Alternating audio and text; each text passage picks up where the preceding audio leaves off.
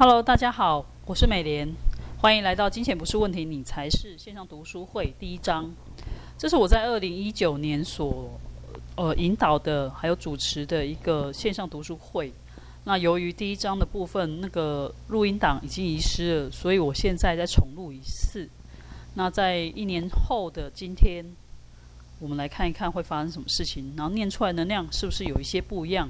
那如果你们有后续听后面的部分的话，哦，当初的能量跟现在应该是完全的不一样。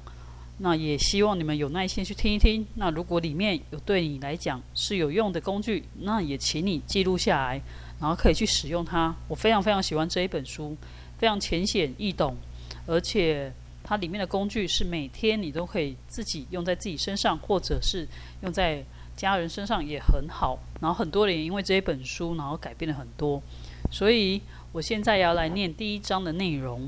那因为是我一个人在朗读这本书，所以在第一章部分就只有念书的内容，不带任何的引导。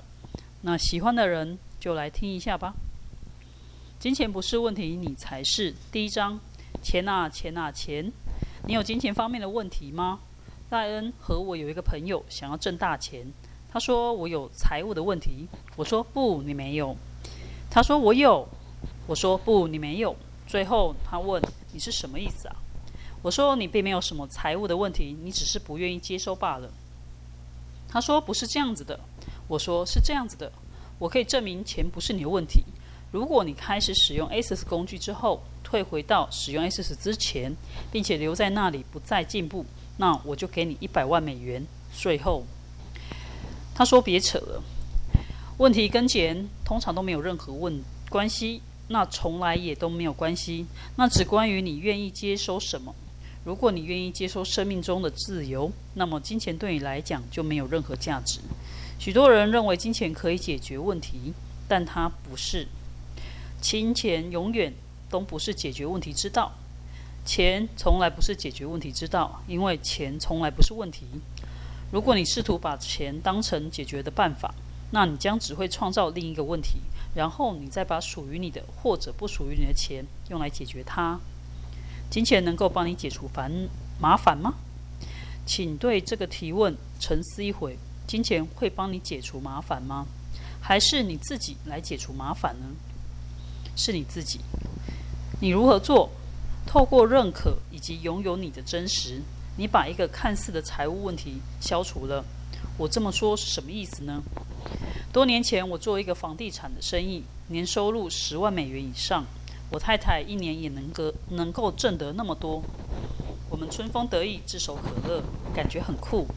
我们混迹于有钱人的圈子，被邀请参加富裕社区的各种聚会和活动，和社交社交们名流们杯光交错，那种感觉真棒。接着我的生意急转直下，收入从十万美元减至四千美元。显然，对于我们每一个月有五千美元的房屋贷款。每一个月一千五百美元的汽车还款，每一个小孩一年一万五千美元的私立学校的学费来说，这一点钱是杯水车薪。凡是能够申请破产的，我们一个不落地的申请了，然后经历了失去每一样东西的过程。城中的有钱朋友们也不再与我们来往，多么奇怪！你有没有发现世界上那个你无法克除、克服的偏见——贫穷？如果你是一个什么大款，你是什么种族、肤色、信仰、教派，甚至你有多么的疯狂都无所谓，只要你有钱就都没有问题。我告诉人们，只要有钱，你尽情的随性而为，别人顶多觉得你有点古怪，但从来不会有人认为你是疯子。我们来到了一个身无分文的境地，我们的孩子不得不离开私校，我们失去了汽车、房子和几乎所有的一切。我去到另外一家公司打工，而我憎恨这个。我穷途末路，直到最后，我终于意识到，这个疯狂、怪异、狂野的唯一选择，就是我们称之为 SS 的东西，然后去接收。自从我开始朝这个方向前进的时候，每件事情都开始逆转了。这是不是很有趣？只要你不愿意认可、拥有和成为全部的你，既美妙又卑鄙的你。无论你如何努力去抗拒、去逃避、去反应，你都在每一个面向令自己破产，直到走投无路。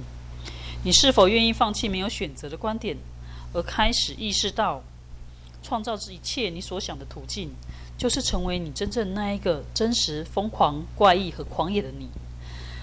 停止假装你是弱小、苍白和无趣的吧。人们会想，如果我有钱了，我会停止我正在做的，那去过一个完全不同的生活。但事实上并不是这样的。研究发现，那一些彩票中奖的人，无论在哪个地方，一两年之内会完全回到过去的财务状态。他们还是有这么大比例的负债、债务，那么多的制约，只是钱数增加了，他们的财务状况还是跟没有中奖前一样的混乱。结果显示，金钱不是解决之道。但是，如果你所做的是真实的你，那么中奖与否其实并不相干。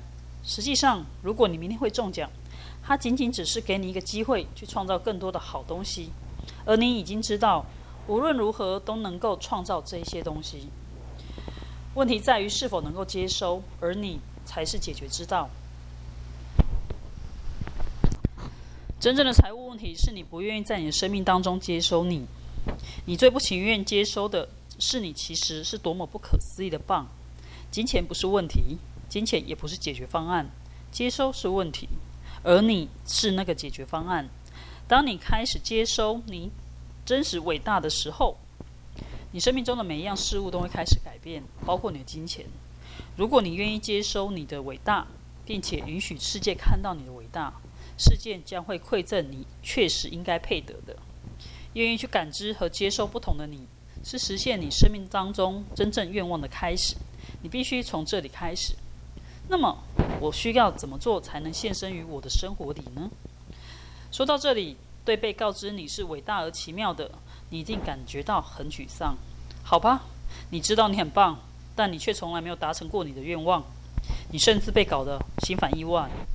然后问：那么，我需要怎么做才能现身于我的生活里呢？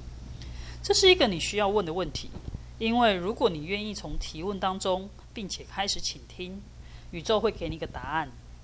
请把此书继续读下去。这本书当中有很多的工具、技术和讯息，让你能够加以运用，以便现身于你的生活当中。我们希望你可以运行它们、运用它们，然后开始创造你想要过的生活。你想要钱吗？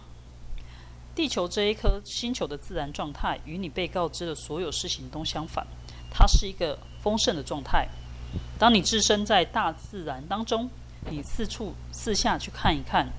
如果人类没有竭尽全力的去破坏的时候，大自然里无一处不生机盎然、物产丰美，无一处不聚集的动物、鸟禽、昆虫。即使在所谓的不毛之地，也有多过超乎你所想象的生命存在。如果你停用一条道路，即使是沥青铺出的道路，在很短的时间当中，裂缝就会开始出现。那杂杂草会从中长长出，过不了多久的时间，这条路就会被植物覆盖而消失了。这个宇宙的丰盛令人惊叹。而当人类用上了钢筋水泥之后，我们就不再体验到大自然丰盛了。只有人类践踏的地方，才会出现荒芜以及贫瘠。贫困的意识让我们不能感知和体验持续的自然和丰盛的状态。贫困意识不是真实状态的反应。而是我们创造一个头脑的状态。当我们告诉自己“我拥有的不够多，我永远也不够”的时候，我们就是以这样的状态做运转。不管发生什么，我永远都不够。关于这个主题上有上百万个不同的版本。我拥有了刚刚好够我生存，这一笔钱刚刚好就是我要做这件事需要的。在这样的观点当中，缺乏比丰盛更真实。他认为受困于贫苦、贫穷、贫困比富裕还要高贵。有些人甚至认为贫穷在道德上是更加高尚的。他们骄傲于自己的贫穷。戴安告诉人们，他的过家庭过去常常说：“至少我们有一个很棒的家庭。”但是你看看那些有钱人却不开心。他说：“他环顾了周围的人，并且自言自语：‘哦，他们不能比你更快乐了吗？’我可不这么认为。”通常有贫困意识的人，对他们受困与贫穷感到于自我自以为是，或者他们相信他们只能混迹于和自己社会经济水平相当的人们，他们只有与自己一样穷的人在一起才会感觉到舒服。我可不跟有钱人混，有钱人跟我们不一样，你知道的。你看看，你把自己划分到什么样的族群类别当中了？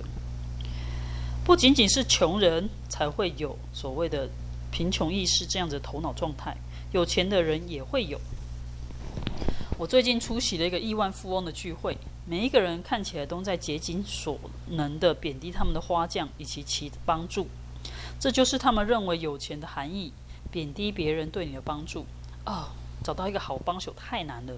不，一点都不难。如果你善待他人，找到好帮手是容易的。尽管他们有很多钱，但却不愿意接收别人的出色。他们认为他们必须控制员工，而且尽量少付薪水。贫穷意识不是关于你拥有多少钱，而是关于你对待你自己和其他人的方式，以及你是否愿意看到这个世界的丰盛。想要这个词是贫困意识当中的关键部分。你知道“想要”这个词是什么意思吗？它的意思是缺乏。每当你说我想要的时候，你就是在跟宇宙说我缺乏。如果你说我想要更多的钱，你就会开始越来越缺钱。当你开始注意到你所思所说的，你就会准确的看到你如何在创造丰盛，或者创造一个缺乏，并且让他们显化在你的生活当中。找出字典查一查“想要 ”（want） 这个词，你可能需要找一本老一点的字典。一九四六年以前的字典对于英文语言当中的词汇有正确的释义。一九四六年以后，人们开始改变定义，以反映口语的意思。如果你在一本一九四六年以前的字典当中找到 “want” 想要这个字，你会发现它有几种关于缺乏的定义，但只有一种是需求。需求是去寻找某一个在未来会可以得到的东西。但即使是这个失意项，你依然是有麻烦的。听一听那些真正丰盛的人吧。在他们词汇当中没有“想要”这个词，他们不知道这个词，他们生活当中没有“想要”这个概念。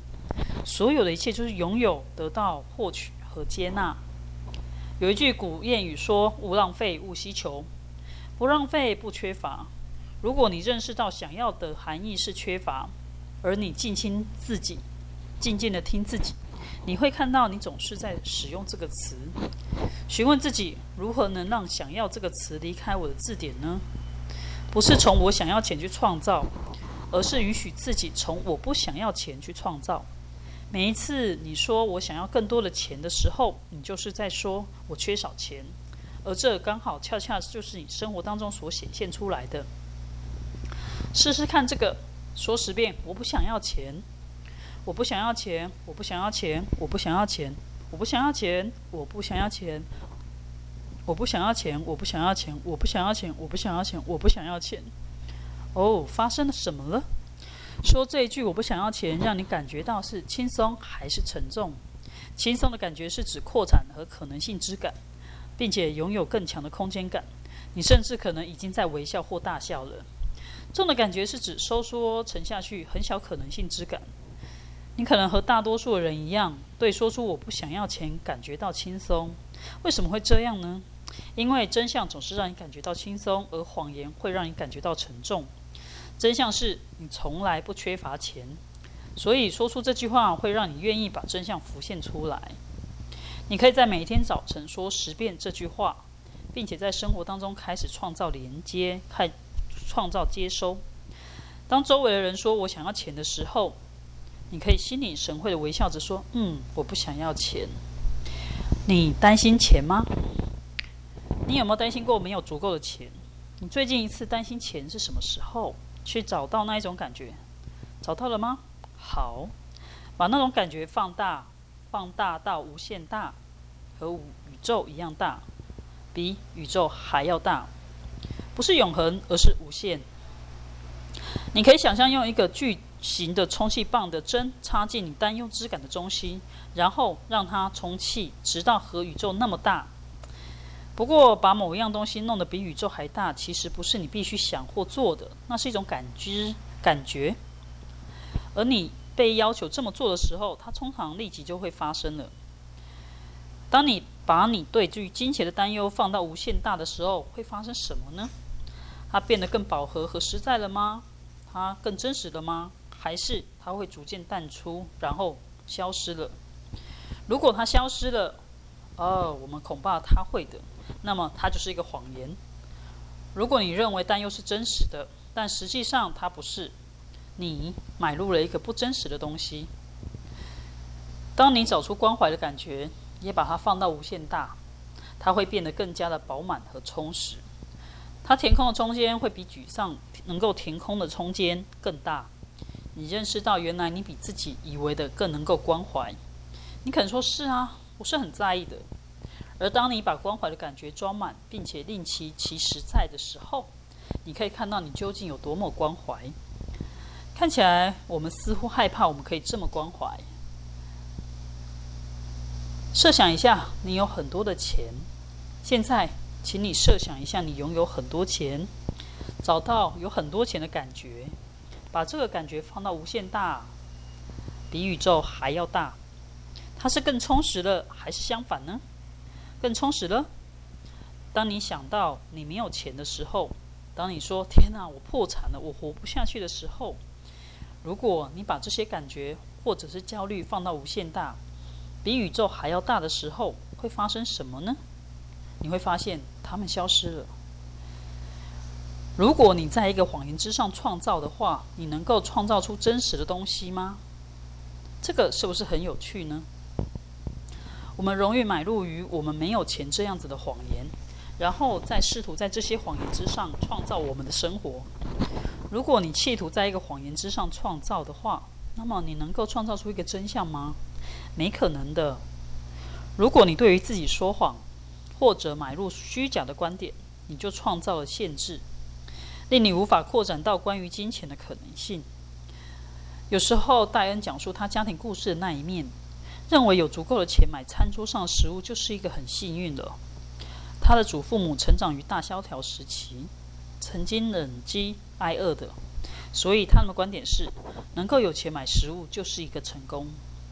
戴恩买入了这个观点，而且一直把它当成真相保持着，直到他开始进入 ASIS。他曾经一直认为有钱买食物是一个衡量成功的标准。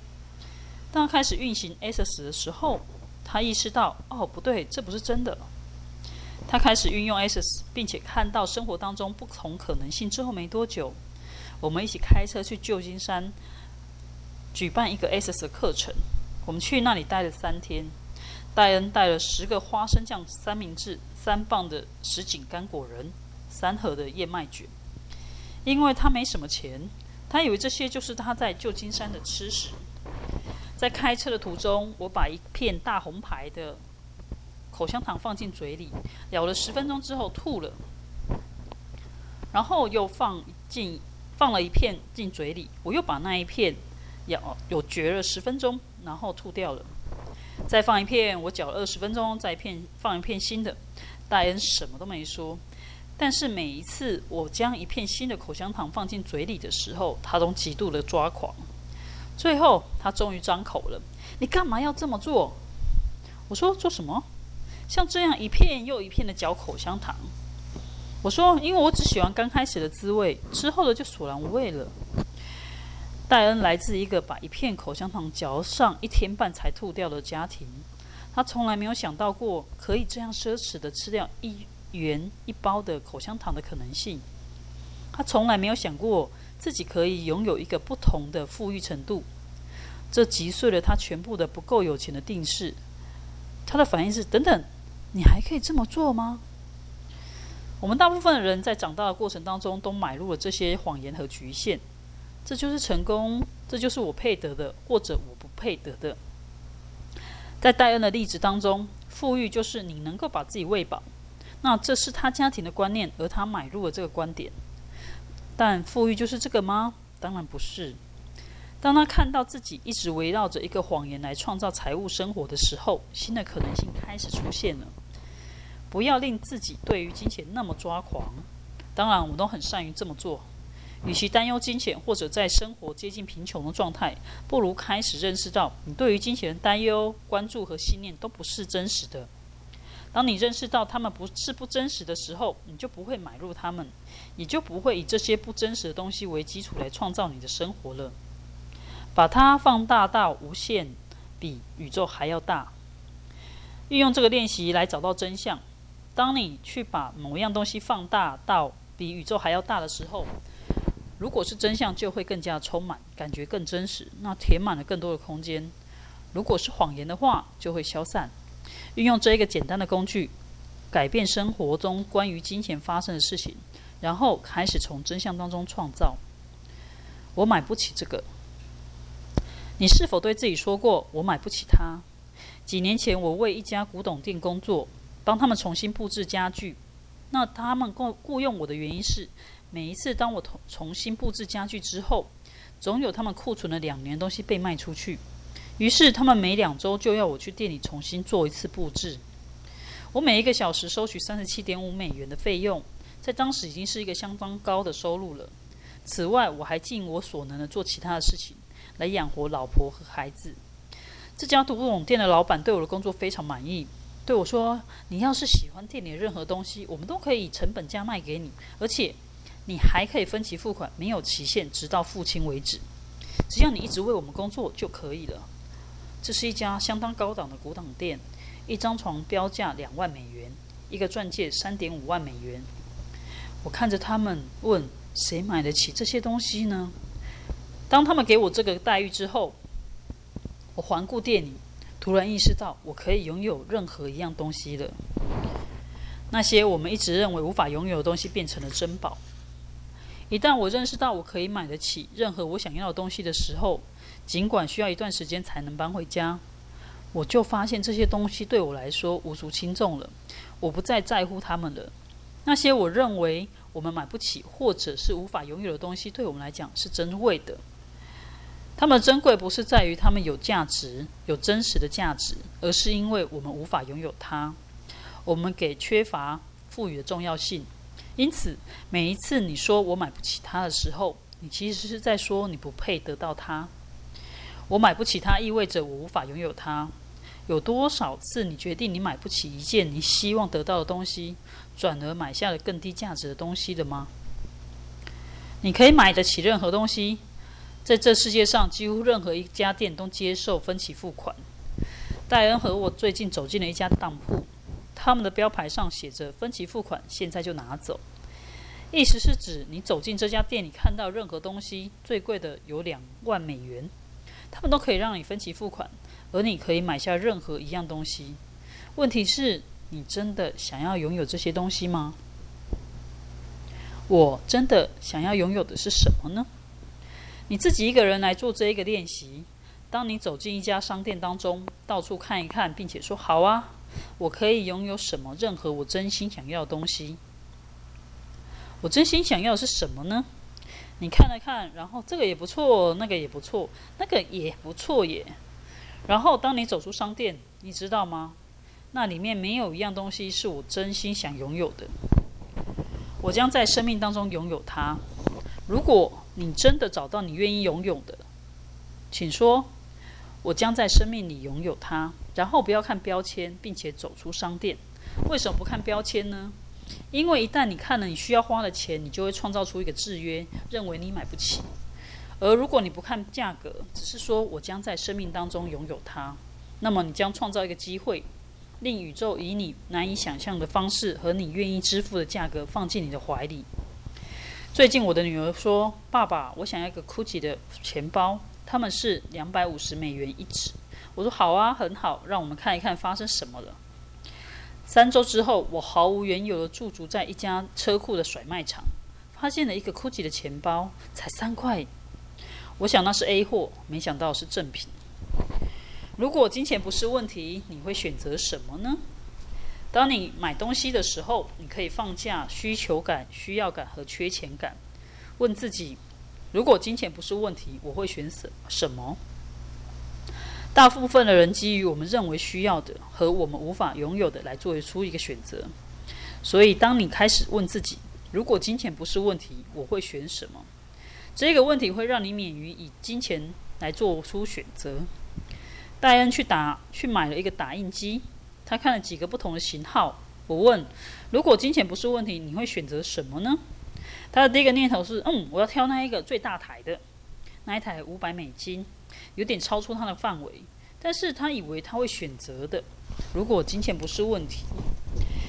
但他转了转，又看了看，发现了另外一台几乎功能和五百美金的那一台一样，而价格是一百五十美金。哦，如果金钱不是问题，我会选择这个一百五十美金的打印机。一旦他摆脱了我需要这个，但我无法拥有它的念头之后，他就可以看到他能够拥有任何一样想要的东西，而价格却好得多。大多数人会跟戴恩一样，认为如果金钱不是问题，他们就会买最好以及最贵的东西。当你把金钱的问题移除之后，你可以看到，哦，我不是真的想要那个大家伙。有时候，最好的是并不是你需要的。只要花一百五十美金，你本来想要的一切都有了。你假设自己如果有所谓最好的，就可以做更多，拥有更多，创造更多。而事实上，你可以问这个问题，去感知自己真实的观点。它会允许你去看到某一样东西的真实价值，对你而言是什么？它让你摆脱我无法拥有这个的原的是什么样点点点的观点？如果你个人选择是唯一的选择标准，你会怎么样选择？就你要购买的东西，你将会得到对你来说最适合、最合适的东西。会有一些时候，当你问“如果金钱不是问题，我将如何选择呢？”而你的确选择买最贵的。你这么做不是以钱为标准，你是基于什么对你来说是最合适所做出的标准？你愿意付税吗？有些人很抗拒付税，他们也决定再也不付任何的税金。于是尽其所能的逃税，这是一个非常糟糕的决定，因为当他们这么做的时候，他们消减了自己愿意接收的金钱。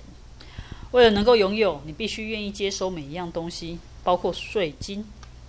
如果你不愿意付税，你那么你就不愿意得到收入。我自己则愿意付更多的税。你愿意有能力付超多的税金，因为这意味着你有能力接收超多的金钱。来上过我们课程的一个男人。他曾经加入了一个不纳税社团，这个社团认定美国国家税务局收税是非法的。他的观点是，美国国家税务局作为一个私立机构建立收税的系统，不在宪法涵盖的范围当中，因而是一个非法机构。等他告诉我们这些的时候，我说：“酷，我来猜猜你现在收入的情况。自从你加入这个社团之后，你的收入锐减了一半。”那一个人说：“哇，你怎么知道的？”我说，因为你想要躲政府，当你想要躲起来的时候，这意味着你就不允许自己接收了。你不可能一边自己躲藏起来，一边能挣更多的钱。你是否把你生活当中那个部分隐藏起来了呢？关于你任何关于税金和纳税的决定，你是否愿意摧毁他们，并且永不创造，并且认可和愿意去支付你所选择那些该死的税金？债务与过去的开支。有时人们问我有关于债务的问题，以及债务问题如何切入这个关于金钱的讨论。你有没有注意到债务 （debt） 听起来很像 dead？你是否知道抵押这个词来自于 “mark”，意思是死亡。它最初的意思是死亡、抵押或者直到死亡。换句话说。我将为这个房子工作直到咽气，这基本上就是现在大多数的人正在做的事情。当你有债务需要偿还的时候，不要把自己视为债务人。我们的确在许多前世里因为欠钱而被投入债务人的监狱，而是以你正在为过去的开销买单来想这一件事情。你正在付清过去的开支，而不是债务。如果你从过去开支而非债债务的观点来运行，你将开始清理那个东西。每一次你说债务的时候，你引发了所有前世关于债务人牢狱的记忆。摆脱掉债务吧。信用，如果你有信用，你就会陷入债务。这很棒吗？你的工作是为了让自己有信用度，以便能够拥有更大的债务吗？事情就是这样运作的。如果你没有信用度，你就没有债务度。信用度意味着你能够欠更多的钱，这很酷吗？我们建议你改变关于信用的看法，不要试图创造信用度，找寻你的现金度能够带来的丰盛。我问我如何能够增加现金流？有什么无限的可能性能够让大量的现金进入我的生活？有人对我说：“哦，我有的就是债务了。”我说：“OK，你有这些债务，那么为了还清这些债务，你每一个月需要多挣多少钱？”他们回答：“我不清楚。我每一个月的信用卡还款是五百美金。”我说：“这很棒，这意味着二十年后你能够摆脱那个吸血鬼。”你有没有意识到，哪怕你借信用卡的钱去支付一笔很小的开销，比如一顿四十美元的晚餐，你最终付支付的将会是两百美元？哎呀，我奇怪为什么银行喜欢你花钱记账了？记账的感觉不错吧？请你别再这么干了。赚钱的感觉不错，那才是真正的不错。有信用卡酷还是赚钱更酷？你对于哪一个更有兴趣呢？有时候我看见人们打开钱夹，掉出来一长串的信用卡，我就问：你为什么需要这些东西呢？嗯，因为我有很多的信用卡，那看一看我能够买多少的东西。我说：你能够买狗屎，你根本没有钱。他们说：当然我可以买很多东西了。我说：是，但你没有钱，你很蠢，而且神经不正常嘛。我知道有人喜欢清查他们钱包，把所有信用卡拿出来放一边。这样他就不会到处背着这些债务走。嗯，好主意。然后他说，当他把所有的信用卡都还清了之后，他会慢慢的，但肯定的会把那些卡片再放回自己的钱包里。如果他够蠢，他就会这么做。如果你开始用现金和流入你生活当中的钱过日子，那你将会开始扩展。当我们想，哦天哪，我的钱花光了，那只是一个观点。我没钱了，我必须用信用卡。这个观点本身就足以把你锁住，因为它是一个谎言。放弃使用信用卡，找到一条不同的路，创造金钱，不要创造信用，还有尾随而来的债务。下面这些工具将会协助你去做到。像你这座自己这座教堂缴纳十一岁，十一岁是一个人所收入的十分之一，贡献给慈善机构或者教堂。你相信自己的十一岁吗？如果你向自己这一个教堂缴纳十一岁会如何呢？你愿意这么做吗？下面是你需要做的：你把流入你生活当中所有的收入的百分之十放到一边，放进某一个储蓄储蓄的账户，放进银行，放进床垫底下，无所谓你放到哪里，就是放到一边，不要花掉。如果你把持续，如果你持续把百分之十放到一边，你就是向宇宙表明你愿意接收金钱。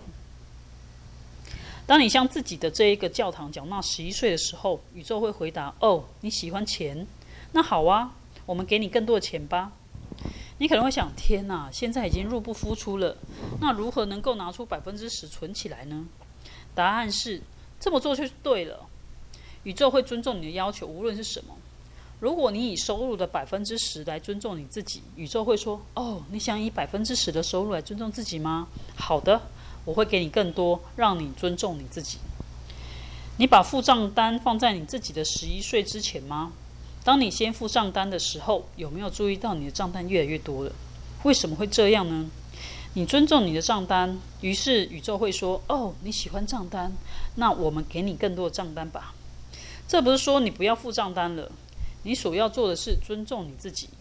如果你需要开通变通一下，或者欠账之后补的话，没问题。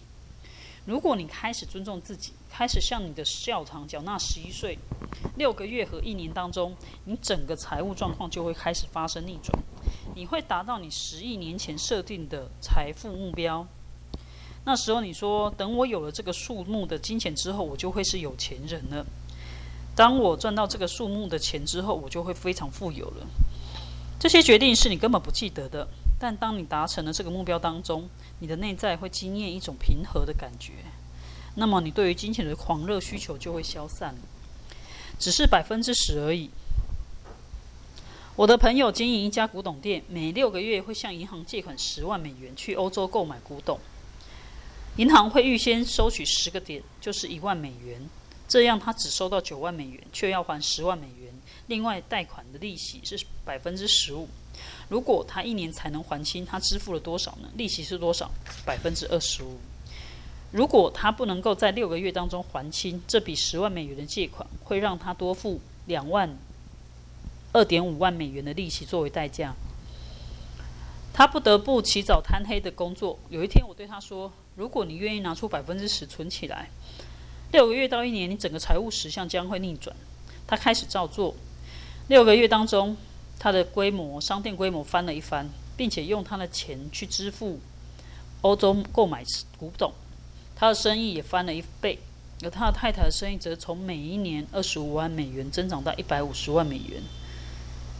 大约两年后，我走进他的商店，四下看了看。我说：“你把那百分之十花掉了，对吗？”他说：“哦，你是巫师。”我说：“是啊，事实上我可以感觉到你这里的能量。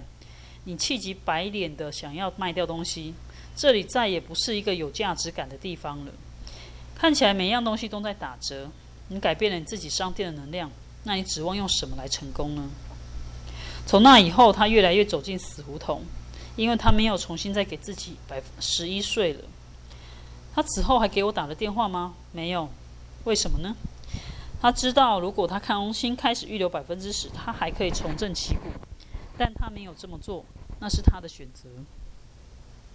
携带现金，如果你把现金放进口袋里，带着它到处走，而且不花掉，这会让你感觉到很有钱。于是你的生活当中就会出现越来越多的钱，因为你在告诉于。宇宙，你是丰盛的，而你由你一个有钱人来决定一个数字，多少都由你。五百块、一千块、一千五百元，把这一笔钱一直放在你的钱包当中。我们指的不是一张金卡，那个不管用。你必须在你的兜里放进实实在在的现金，这样才能够认出你的财富。你也可以把现金换成金币，或者买入钻石，如果你愿意的话。持有的货币形式最好令你方便携带。如果我是你的话，我不会把现金换成装满石油的油罐，因为它会很沉。当我告诉你把把百分之十的钱放在一边的时候，我们不是说让你去用这笔钱投资或者做项目，我们想要你学一学 Scotch MacDuck。还记得他吗？他是唐老鸭的亿万富亿万富翁叔叔，他热爱金钱。他会把他的泳池用一美元的纸币填满，然后纵身跃进池中。你想要更多的钱吗？那么你得愿意去拥有真正的钱，让钱在你的周围悠晃。需要与贪婪，永远，如果你有一种需要感的话，它总会导致很多的贪婪感，而你就会试图去抓紧抓的不放，似乎你永远不可能拥有更多了。而如果你的感觉是拥有口袋那一笔美妙丰腴的钱，而钱会增多的可能性，那所有事情都可以为你发生，因为你不是从那一个观点，你只有有限的钱去运转，你可以开始从这个观点去运转。我的兜里有钱，我的抽屉里面有上千的美金，我和钱做游戏，我把它扔在床上，光着身体在上面打滚，因为这个感觉太好了。你可否真正的关注过、注视过你的钱呢？他们看起来是什么样子？在百元大钞上是谁的头像呢？我们知道，因为我们带了很多大钞到处走，它们很漂亮。正是如此，它们因为很漂亮，而我们带到哪里都带着它们。我们喜欢所有的钞票，它们惹人怜爱。如果你改变了想法，认为钱是可爱的，你喜欢他的样子，或许、也许就更容易去接收到他们。那以上是金钱不是问题，你才是的第一章的。呃，内容。那如果你有兴趣的话，可以继续阅读后面的章节，或者购买这本书。那细细的、慢慢的去玩他们，你会发现，真的就像书里说的，六个月到一年当中，你的所有金钱实相、财务实相都会开始快速的，而且很多倍的开始翻转，开始改变。那希望你可以享受今天这一堂课程。然后享受这一章节里面所带给你的工具。那谢谢你们的聆听，拜拜。